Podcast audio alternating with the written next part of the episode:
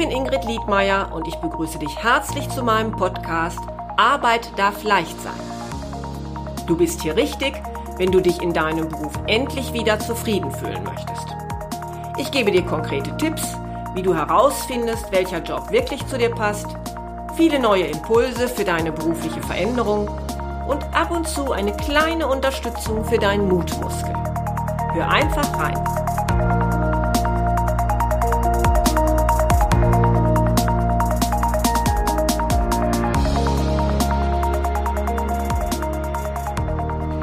Hallo, ich freue mich, dass du wieder zuhörst und heute habe ich auch wieder einen Interview-Gast bei mir. Und zwar ist es Christine Kemkes aus Oberhausen. Inzwischen ist Christine Bestatterin und Trauerbegleiterin. Das war aber nicht immer so. Und deshalb möchte ich heute mit ihr darüber sprechen, wie sie denn auf diese Tätigkeit gekommen ist und ja, wie auch ihr Weg bis heute verlaufen ist. Bevor du aber jetzt denkst, Mensch, was für ein trauriges Thema, kann ich dich beruhigen. Christine ist ein fröhlicher Mensch, der viel Zuversicht ausstrahlt und dem Thema Trauer auch mehr Leichtigkeit verschaffen möchte. Hallo Christine, schön, dass du bei mir bist. Ja, halli, hallo. Danke schön für die Einladung und vor allen Dingen auch danke für diese sehr schöne Einführung. Schön, dass ich da sein darf. Ja, heute. gerne, denn äh, dein Thema ist ja durchaus interessant. Man hat da gar nicht so oft mit zu tun. Immer nur dann, wenn es ja für uns zu so einem traurigen Moment kommt. Du beschäftigst dich ja eben heute hauptberuflich mit dem Thema Trauer, aber dein Berufsleben hat ja ganz anders begonnen und da würde ich dann auch gerne heute noch mal mit mit starten. Ebenso mit der Frage, was für eine Ausbildung hast du denn eigentlich begonnen? Hm. Ja, ich sage ja immer so schön von der Bankerin zur Bestatterin. Also ich habe nach, nach dem Abitur eine Banklehre gemacht ganz stinknormale Banklehre, weil meine Eltern sagten, mach erstmal was Anständiges. Ich war so ein bisschen unentschlossen mit dem Abitur, gehe ich jetzt studieren oder was soll es denn sein? Und dann haben sie irgendwie gesagt, die Banklehre ist sowas ganz so grundsolides, das kann man immer gebrauchen. Und dann habe ich das gemacht. Ja. Aber ich meine. Und habe nach drei Tagen schon festgestellt, dass es nichts für mich ist. Ach, tatsächlich. Ja.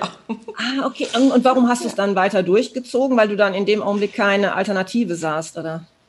Ja, weil ich auch so erzogen war, ne, was man anfängt, macht man fertig. Also das war, ich habe das nicht wirklich groß in Frage gestellt. Also ich habe nach drei Tagen tatsächlich, wir hatten so ein Einführungsseminar mit allen Auszubildenden und der Personalleiter war da zwischenzeitlich drin und hat so komische Dinge gesagt, die mich sehr befremdet haben. So Sachen wie, wenn ihr hier jetzt keine goldenen Löffel klaut, dann könnt ihr hier in 45 Jahren in Rente gehen. Und ich saß da mit 19 und dachte, hä, wo bin ich hier jetzt? Und ähm, ja, aber es war klar, ich ziehe das durch. Ah, okay. Ja. ja. Hattest du denn irgendwie, ich sag mal, gemerkt, so eine Bank, also bevor du jetzt diese Entscheidung getroffen hast, ich will eine mhm. Banklehre machen, hast du da gedacht, das, was man in der Bank macht, das passt auch zu mir in irgendeiner Form? Ja, das ist eine gute Frage. Also ich glaube, was mich äh, zu dem Beruf gebracht hat, war tatsächlich der Umgang mit Menschen und dieser Kundenkontakt, das war mir zu der Zeit schon klar, dass ich das haben möchte, ne? dass ich nicht irgendwie in einem stillen Kämmerlein sitzen möchte und irgendwelche Datenkolonnen rauf und runter rechnen möchte. Das, das hatte ich klar zu dem Zeitpunkt. Mhm. Ähm, was mir nicht klar war, war diese ganze vertriebliche Schiene und die war ja auch Ende der 80er Jahre in der Bankenwelt noch nicht so angekommen. Die habe ich aber dann volle Breitseite mitgekriegt später. Ne? Ah ja, ah, das ist ja schon spannend, ne? dass das also schon dem, mhm. eigentlich zu dem Zeitpunkt dir schon so eine bestimmte Komponente wichtig war. Mhm. Mhm. Ja. Wie, wie ist es denn dann für dich weitergegangen? Dann hast du diese Banklehre auch absolviert, beendet? Genau. Ich habe die gemacht und ähm, habe dann am Ende mich entscheiden müssen, auch da wieder so eine Weggabelung, gehe ich jetzt studieren oder bleibe ich hier? Und ähm, hatte tatsächlich mir auch schon Studienorte, mögliche Studienorte angeguckt, aber dann bekam ich den einzigen Job, den ich mir in der Bank vorstellen konnte Den bekam ich dann angeboten. Das war ja 1990, da öffnete sich der Osten. Da haben die Banken ja den quasi das Bankennetz in Ostdeutschland aufgebaut und unglaublich viele Mitarbeiter sind in den Osten gegangen und dadurch wurden, war, gab es sehr, sehr viele Chancen bei uns im Westen an Jobs zu kommen, die man sonst so direkt nach der Ausbildung mhm. gar nicht bekäme. Ne? Und ich äh, hatte immer, also ich hatte mit dem Gedanken geliebäugelt, Lehramt zu studieren. Und dann bekam ich in der Bank die Stelle als hauptamtliche Ausbilderin angeboten. Ah, okay.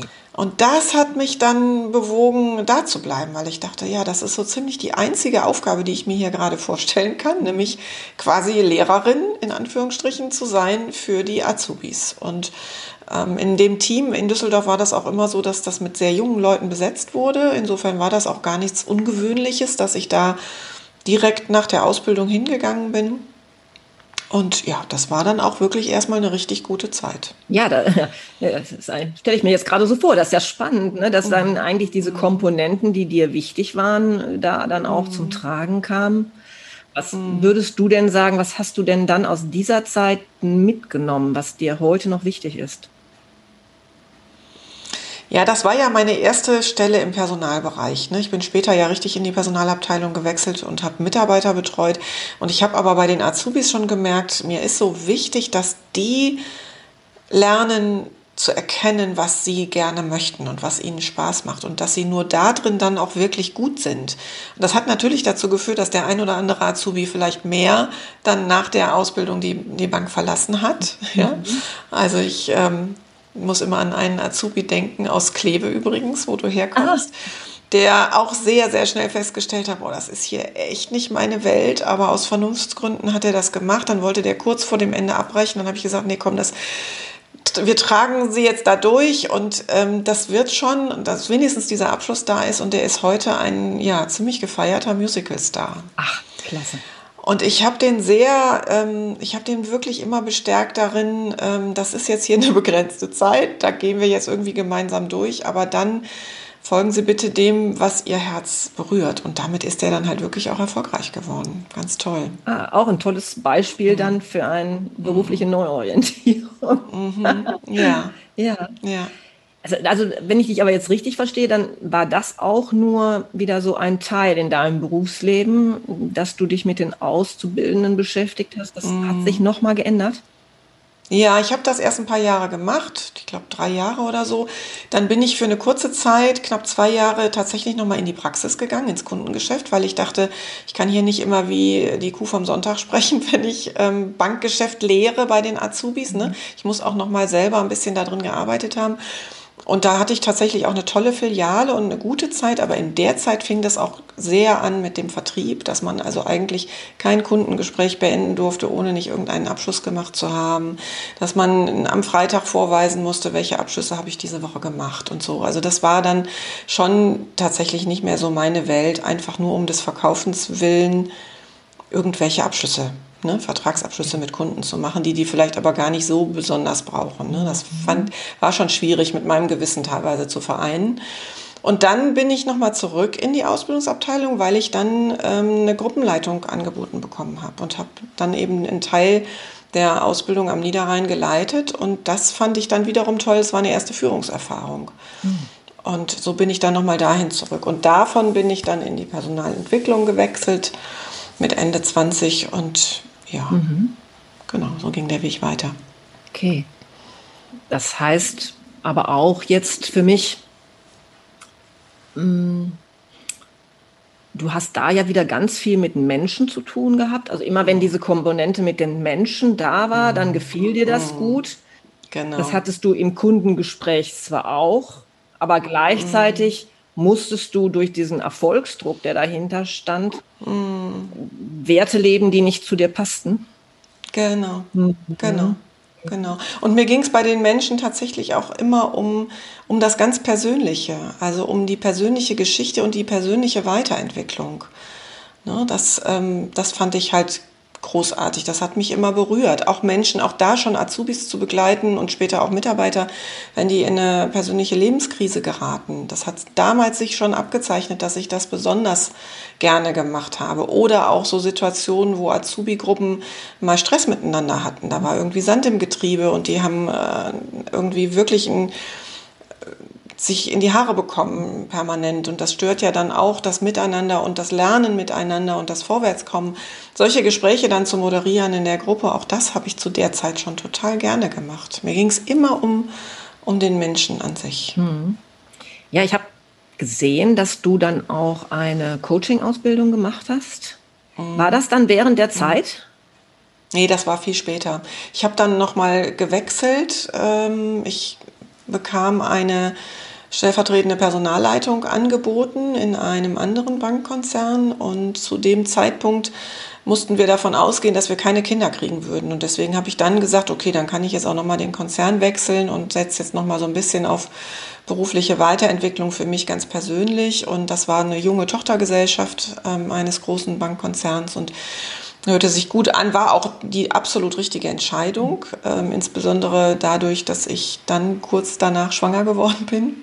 Ich war da also nur ganz kurz, kurz erstmal aktiv, bin dann in Elternzeit gegangen und in der Zeit zerbrach dann aber auch meine Ehe und Gott sei Dank hatte ich diese neue Stelle, weil in meiner alten Position wäre mir am Ende der Elternzeit wahrscheinlich ein Aufhebungsvertrag angeboten worden.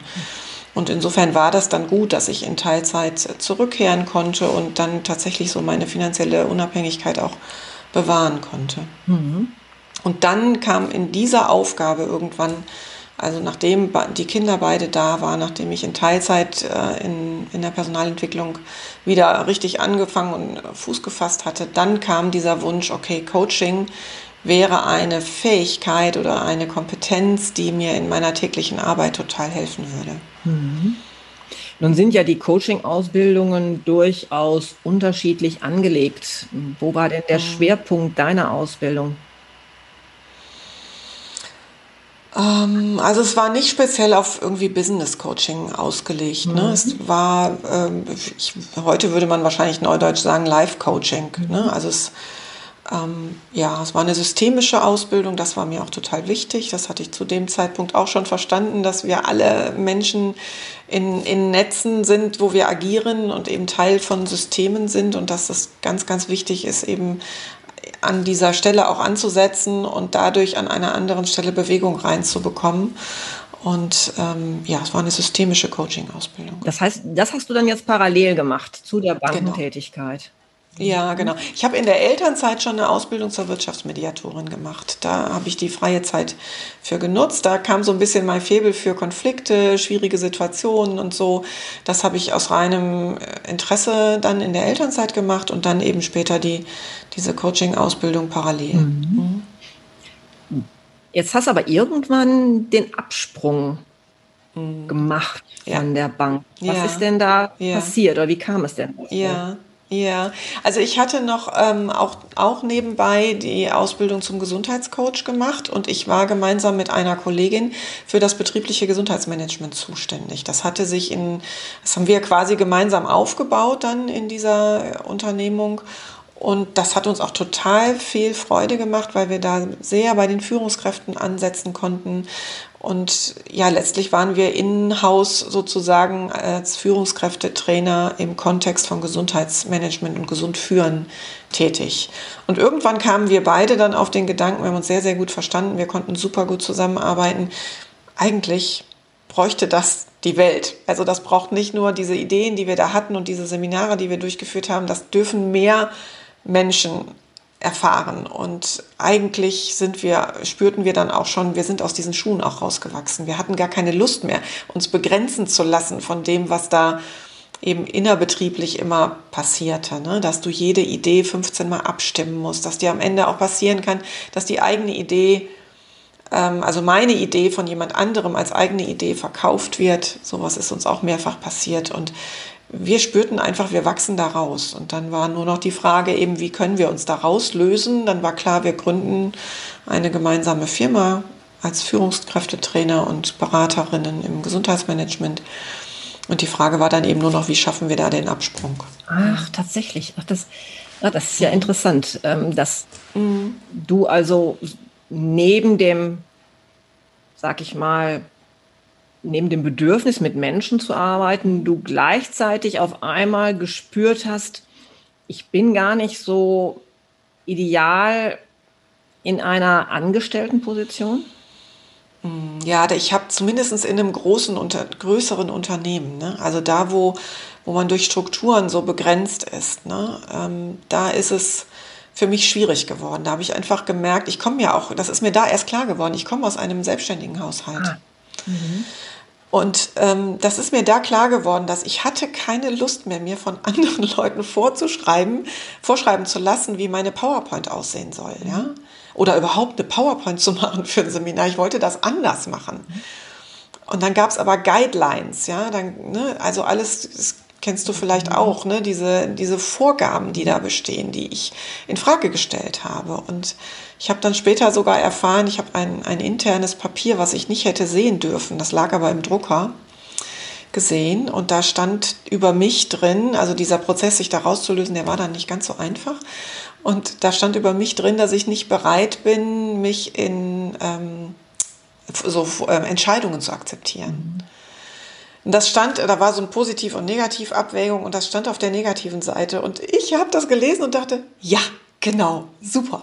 Das ist nämlich genau eine Stärke von mir, ja, ja, ja, dass ich Dinge hinterfrage, dass ich nicht alles von oben immer so als Gott gegeben hinnehme, sondern ja, ich war da auch oft die Mande mit meiner Kollegin zusammen, die gesagt hat, lasst uns bitte, bevor wir jetzt sowas entscheiden, da ging es auch manchmal um Personalabbau, um ähm, Sozialpläne, lasst uns bitte einmal innehalten, ob das gerade der richtige Weg ist, den wir da einschlagen. Einmal bitte nochmal gut drüber nachdenken, statt hier irgendwelche Schnellschüsse, nur weil die Frankfurter Zentrale irgendwas vorgibt, ähm, loszuschießen. Und das habe ich für mich als totale Stärke empfunden. Da stand es als Negativkriterium. Ja.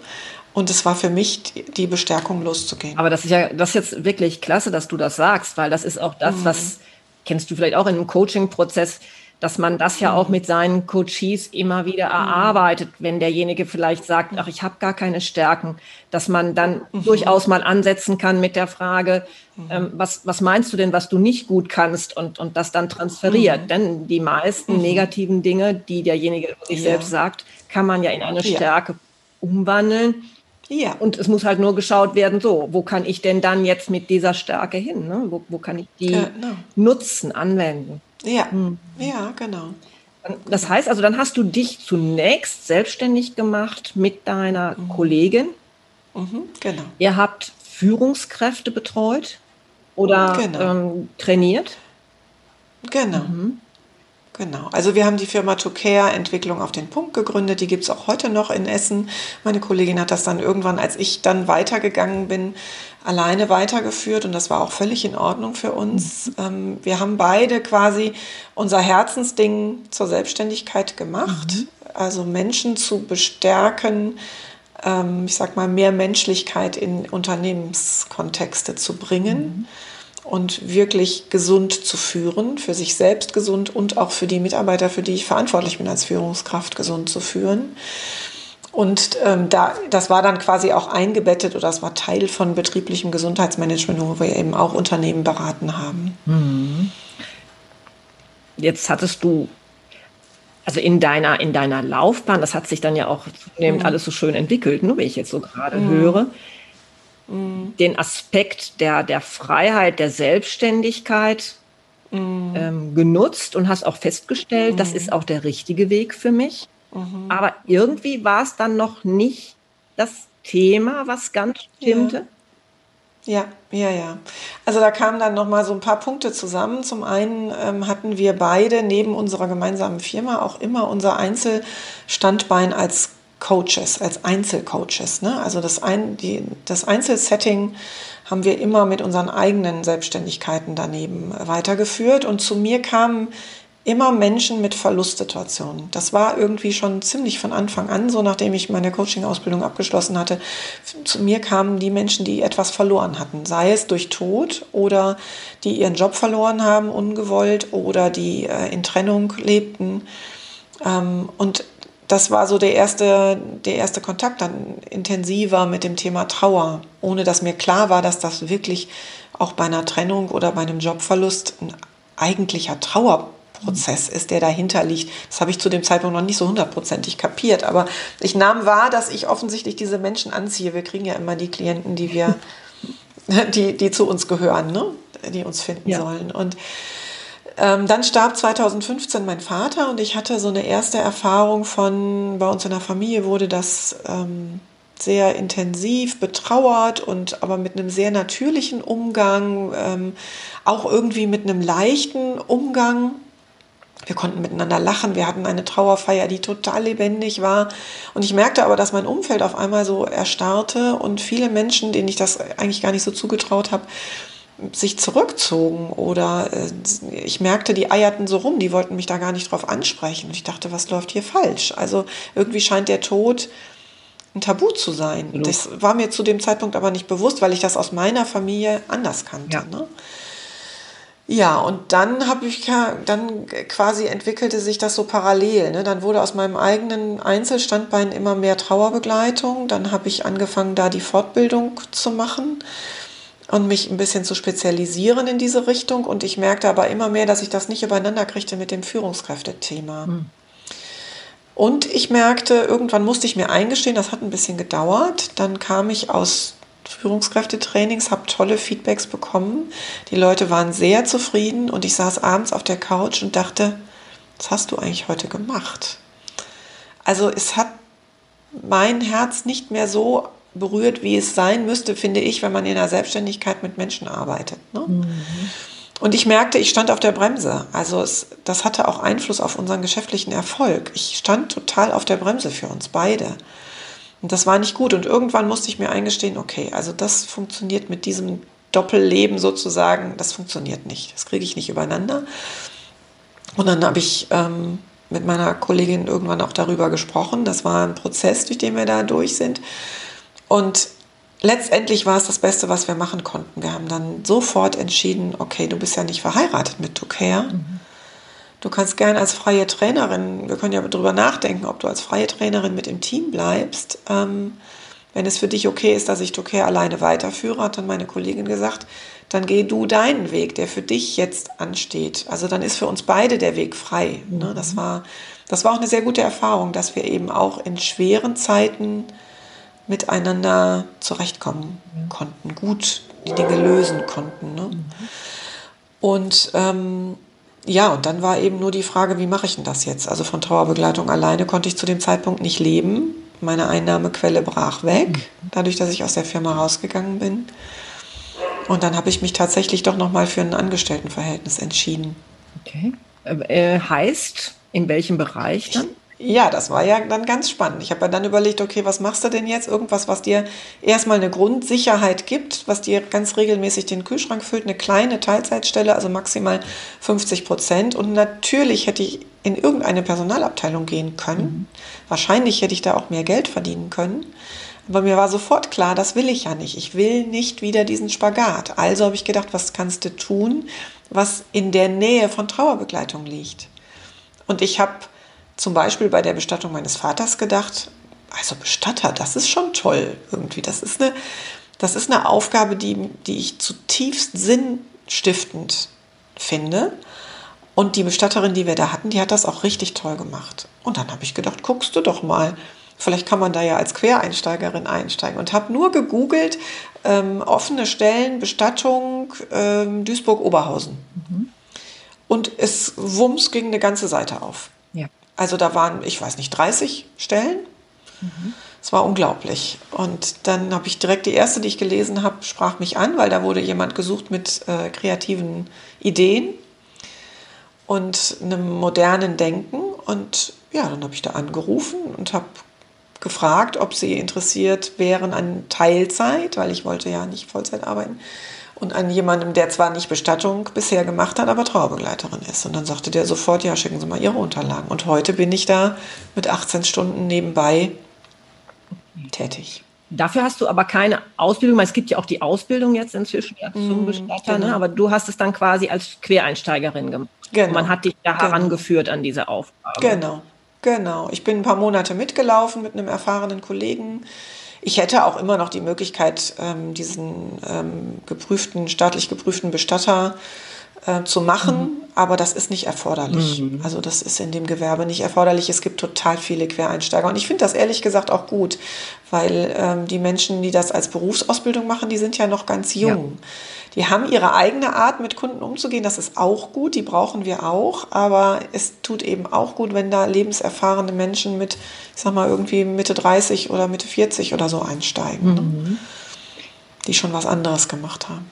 Trauerbegleiterin ist aber auch eine Möglichkeit, dass man sich da, da weiterbildet. Hast du da etwas dann gemacht? Mm, ja, ich habe da eine, nachdem ich die große systemische Coaching-Ausbildung gemacht habe, habe ich die Trauerbegleiter-Ausbildung in so einer etwas schmaleren Variante online gemacht. Das würde ich jemandem, der nicht diese Vorbildung durch das Coaching hat, nicht empfehlen. Also da würde ich tatsächlich die große Basisqualifikation empfehlen, die der Bundesverband Trauerbegleitung anbietet mit verschiedenen Trainern, ähm, weil man dann es wirklich, es braucht diesen, diesen Selbstreflexionsanteil, der ist sehr, sehr hoch in der Fortbildung, eben ähnlich wie im Coaching, weil das ja nicht passieren darf, dass wir unsere eigen, dass wir uns an unseren eigenen Themen am Klienten abarbeiten. Mhm. Das darf im Coaching nicht passieren und das darf in der Trauerbegleitung nicht passieren. Deswegen braucht es eine Fortbildung, die auf eine lange Sicht angelegt ist, also die mal mindestens über ein Jahr läuft, wo zwischen den Fortbildungsblöcken auch immer was passiert mit uns. Mhm. Ne? Mhm. Das sackt ja so nach und wo wir uns eben sehr intensiv auch mit unseren eigenen, in diesem Fall Verlustthemen auseinandersetzen. Ja.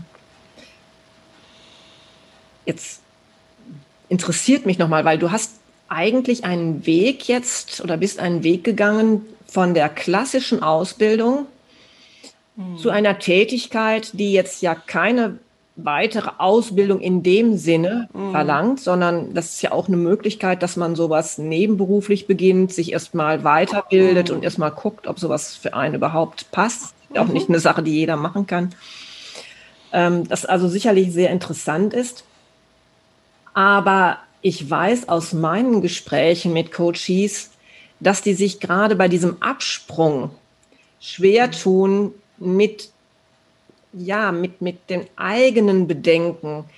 Mensch, jetzt habe ich da über so viele Jahre etwas gelernt, bin diesen Weg gegangen und, und alle kennen mich ja auch. Ne? Die kennen mich ja als Bankerin einer äh, renommierten mhm. Bank zum Beispiel. Mhm. Und jetzt mhm. bin ich auf einmal quer, als Quereinsteigerin Bestatterin. Also da, mhm. da ist oft auch bei den, bei den Coaches selber so eine innere Hemmung.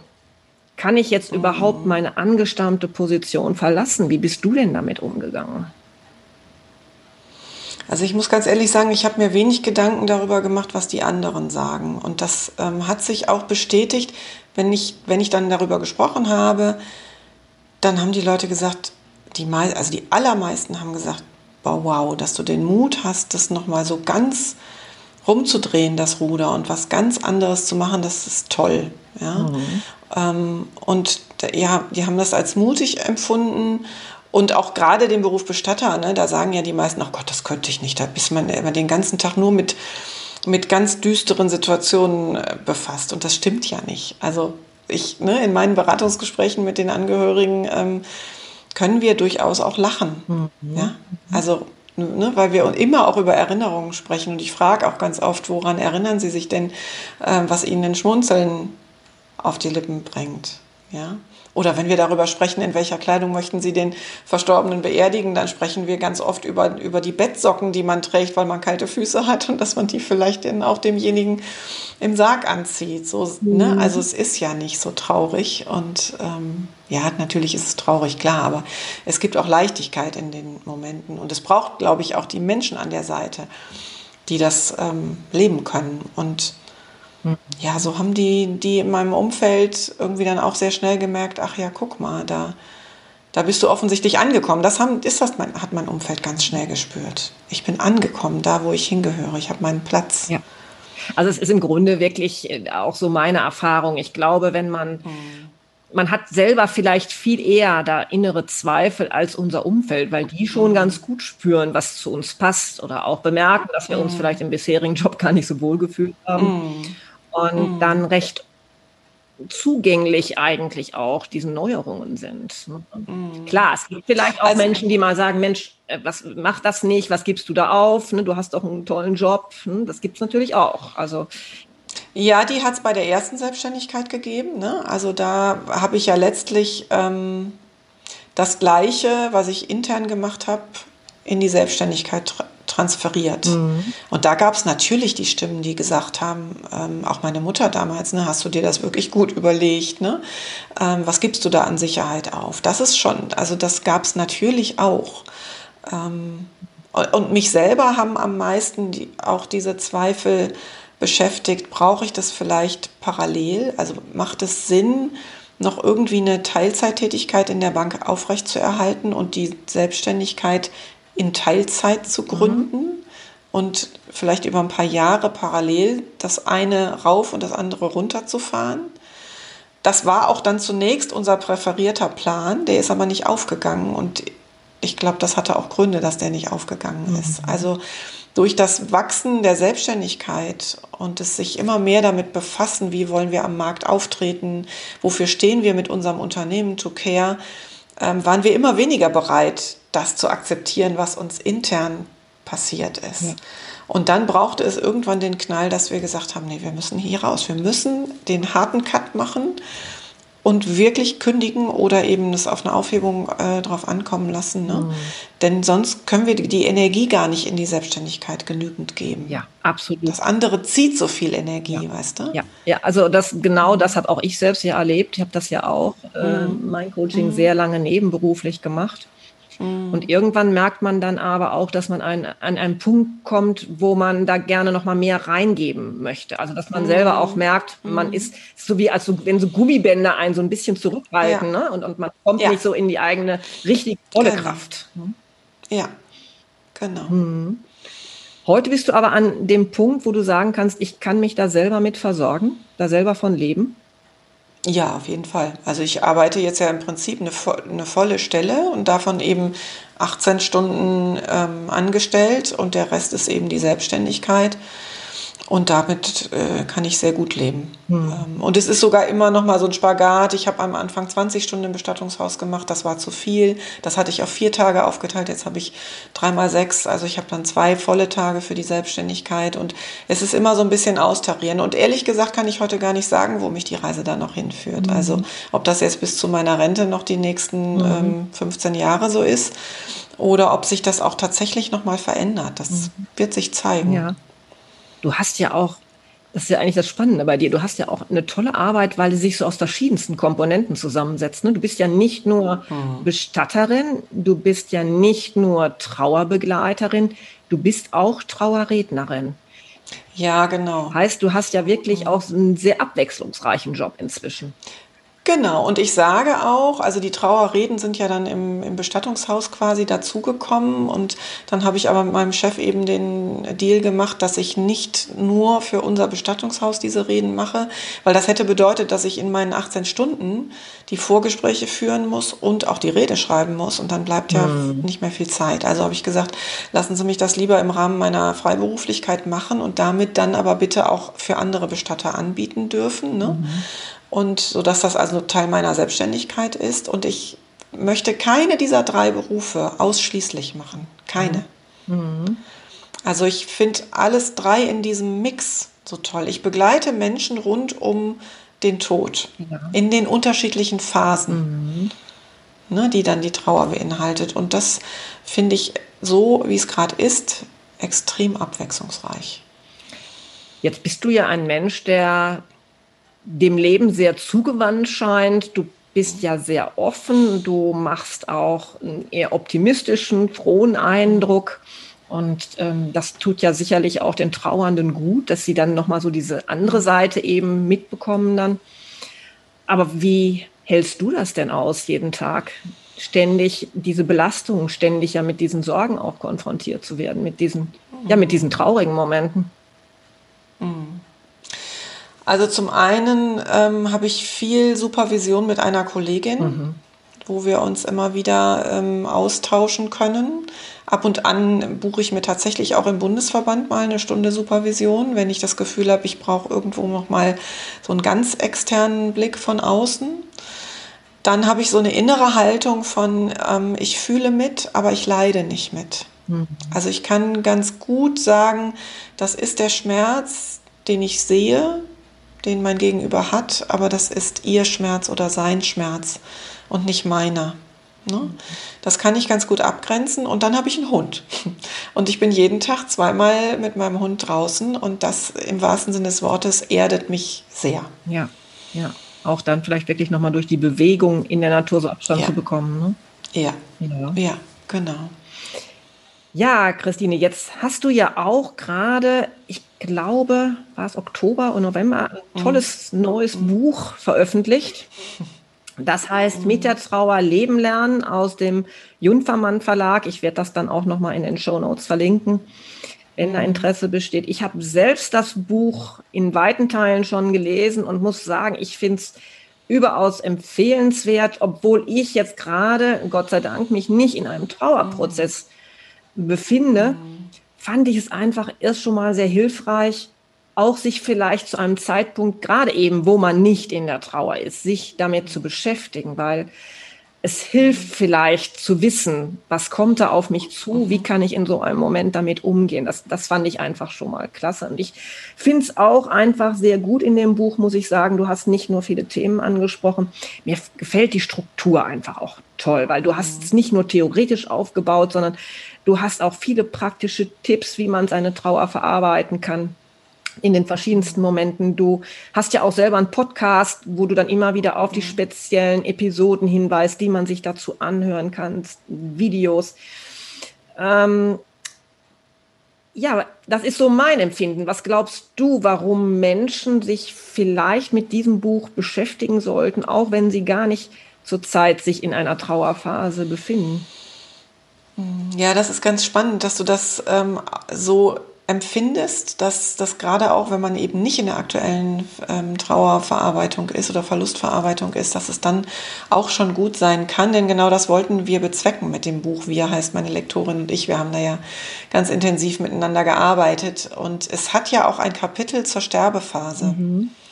Das heißt, wir setzen bei der sogenannten vorweggenommenen Trauer, vorweggenommenen Trauer an, mhm. die eben in dem Moment, wo jemand eine lebensverkürzende Diagnose bekommt, schon einsetzt. Also dann beginnen wir schon zu trauern. Oder wenn wir wissen, unsere Eltern sind äh, wirklich richtig alt und wir werden nicht noch zehn Jahre mit denen haben, dann setzt auch schon so ein Thema vorweggenommene Trauer ein, weil wir dann schon Dinge bewusst tun können. Wir können schon bewusst manches verabschieden, vielleicht auch manche Phase verabschieden. Wenn ich eben, habe ich dieser Tage noch mit meiner Mutter so drüber nachgedacht, vor zwei Jahren sind wir in der Weihnachtszeit, meine Mutter ist 91, sind wir noch zusammen nach Berlin ein Wochenende gefahren. Das geht heute nicht mehr. Die ist zwar geistig noch komplett fit, aber körperlich dazu nicht mehr in der Lage. Das ist auch schon ein Teil eines Abschiedsprozesses und natürlich für mich auch traurig, dass zu erleben. Ne? Mhm.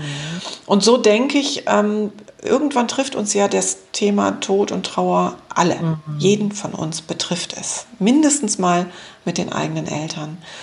Und das Buch ist einfach gut geeignet, um da schon mal sich rechtzeitig Gedanken zu machen, weil es so einlädt zu reflektieren. Also da kommt ja mein Coach immer ganz dolle durch in diesem Buch. Ne? Genau ähm, weil es so viele Übungen gibt, äh, mal Dinge anders zu betrachten, mit, einem, mit einer neuen Brille da drauf zu schauen, die Perspektive zu wechseln.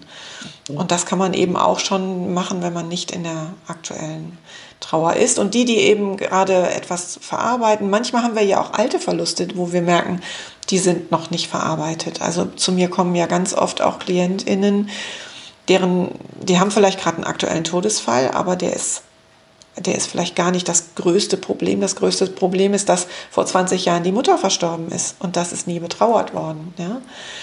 So, auch dann hilft dieses Buch eben jetzt nochmal, sich ein altes Thema anzugucken. Mhm, mhm. Ja, also das glaube ich auch. Also das ist ein Buch, was man gut selber lesen kann, wenn man sich noch nicht in der Phase befindet, aber weiß, ja, natürlich, irgendwann werden wir damit konfrontiert.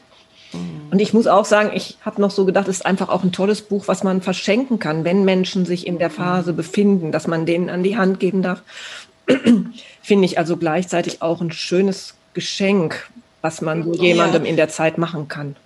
Ja, das hat mir gerade eine Freundin gesagt, die hatte jetzt just zwei ähm, Sterbefälle im Bekanntenkreis, Freundes- und Bekanntenkreis und normalerweise kauft sie einen Blumenstrauß und bringt den persönlich vorbei mit der Kondolenzkarte und jetzt hat sie beide Male mein Buch gekauft ja. und hat es dann Ja, das kann ich, mir, kann ich mir sehr gut vorstellen. Mhm. Ja. Christine, vielleicht ganz zum Abschluss nochmal. Wenn mhm. Menschen jetzt durch diesen Podcast die mhm. Idee haben, sich doch den Beruf der Trauerbegleiterin einmal näher anzuschauen, weil sie sagen, Mensch, das ist ein Thema, was mich anspricht, in irgendeiner Form, wo sie vielleicht jetzt noch gerade nicht genau sagen können, warum. Mhm. Ähm, was würdest du sagen, was sollte der Mensch vielleicht von Natur aus mitbringen, um diese Aufgabe gut bewältigen zu können? Also ich glaube, eine gute Voraussetzung ist immer eine absolute Neugier auf den Menschen. Und das in Kombination damit, dass der Mensch, das ist wieder mein Coaching-Ansatz da drin in der Trauerbegleitung, ich glaube, dass ich auch auf andere Art und Weise Trauerbegleitung mache als viele andere, weil ich die Haltung habe, wir tragen alle die Fähigkeit zu trauern in uns. Wir haben die alle, aber die ist ganz oft verschüttet, weil wir es als Kind nicht gelernt haben. Und meine Aufgabe als Trauerbegleiterin ist das, zu helfen, freizulegen. Es geht nicht darum, dass ich dem anderen erkläre, wie Trauer funktionieren könnte. Oder dass ich meine eigene Erfahrung mit Trauer dem anderen erzähle und sage, guck mal, so könnte es gehen oder so so hat es bei mir gut funktioniert. Meine eigene Trauer spielt überhaupt keine Rolle in den meinen Begleitungen. Es geht immer um den anderen und das ist, glaube ich, eine ganz wichtige Voraussetzung. Dafür brauche ich eine Neugier, immer wieder zu sagen, ähm, ach guck mal, das ist interessant, dass du das so empfindest. Ich habe so oft KlientInnen bei mir sitzen, die ganz anders an Themen rangehen, als ich das tue. Das ist aber, spielt keine Rolle. Mhm. Ja, ich brauche diese innere Haltung von spannend. Lass, mal, lass uns da mal hingucken. Lass mal weiter äh, graben, ne? was da ist, mhm. was dir helfen könnte. Ja, das, ja, das ist ein toller Ansatz. Das heißt, offen sein, ja, sich selbst zurückstellen. Mhm. Und was würdest du sagen, ist hinsichtlich der Resilienz, um das so zu verkraften? Ja, also es braucht entweder Nee, nicht entweder oder. Ich glaube, es braucht eine gute, also diese Fähigkeit, sich abzugrenzen, die braucht es natürlich schon. Aber das ist für mich kein großer Unterschied zu, zu an vielen, vielen anderen Berufen, die mit anderen Menschen zu tun haben. Weil ich, wenn ich empathisch bin, natürlich immer nah an den Emotionen des anderen bin. Und das ist auch total egal, ob ich als Coach arbeite, als Personalentwicklerin, als Führungskräftetrainerin oder als Führungskraft habe ich ja auch, wenn ich mich berühren lasse, mit den Emotionen meiner Mitarbeiter zu tun. Und auch da muss ich mich abgrenzen und darf, ja, darf reflektieren, was ist mein Anteil, was ist der Anteil meines Mitarbeiters. Also für mich ist das in der Trauerbegleitung gar nicht so, so ganz anders als in vielen anderen Berufen. Mhm. Als Krankenschwester, als Arzt, ja, da muss ich mich auch abgrenzen können. Mhm. Ja, Christine, ganz herzlichen Dank, dass du so offen über deinen Lebensweg gesprochen hast und Sehr dass gerne. du uns für ein Thema sensibilisiert hast, das wir gerne vernachlässigen und mhm. vielleicht auch etwas tabuisieren, wie du es schon gesagt hast. Mhm. Dankeschön. Mhm. Ja, ich danke dir. Ja. Und wenn du Fragen zum Thema berufliche Neuorientierung hast, dann schau doch mal auf meine Website www.liedmeier-coaching.de. Da findest du dann auch meine Kontaktdaten, so dass du mir für mehr Infos auch einfach mal schreiben kannst. Ich freue mich, wenn du auch beim nächsten Mal wieder reinhörst. Bis bald und.